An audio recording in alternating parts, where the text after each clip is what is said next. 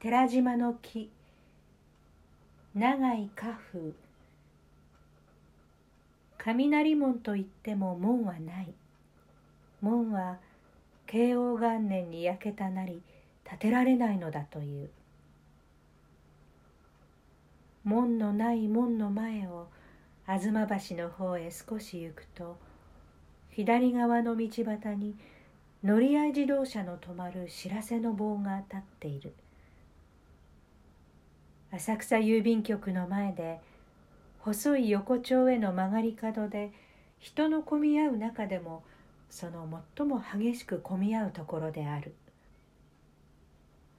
ここに亀戸押上玉の井堀切金ヶ淵四つ木から新宿金町などへ行く乗り合い自動車が止まる。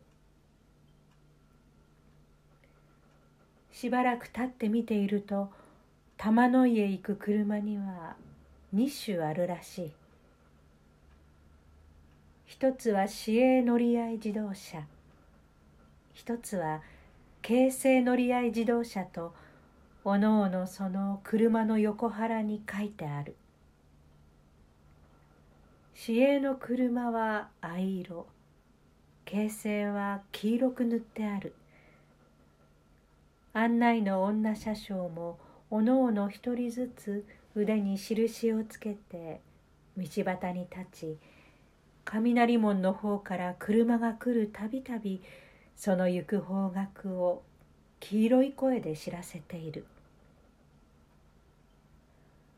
ある夜まだ暮れてから間もない自分であった。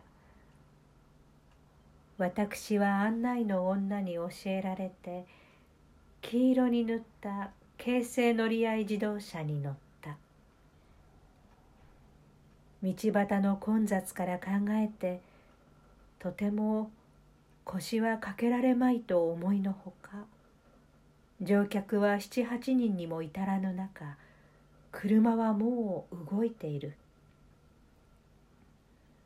活動見物の帰りかとも思われる娘が二人に角棒の学生が一人。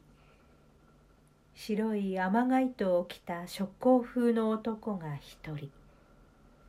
かすりの着流しに八時ひげを生やしながらその顔立ちはいかにも田舎臭い四十年配の男が一人。妾風の大丸曲げに寄せ芸人とも見える角袖コートの男が一人。医者とも見える眼鏡の紳士が一人。汚れた襟付きの合わせに斑点を重ねたやり手ババアのようなのが一人。いずれにしても赤坂麹町あたりの電車にはあまり見かけない人物である。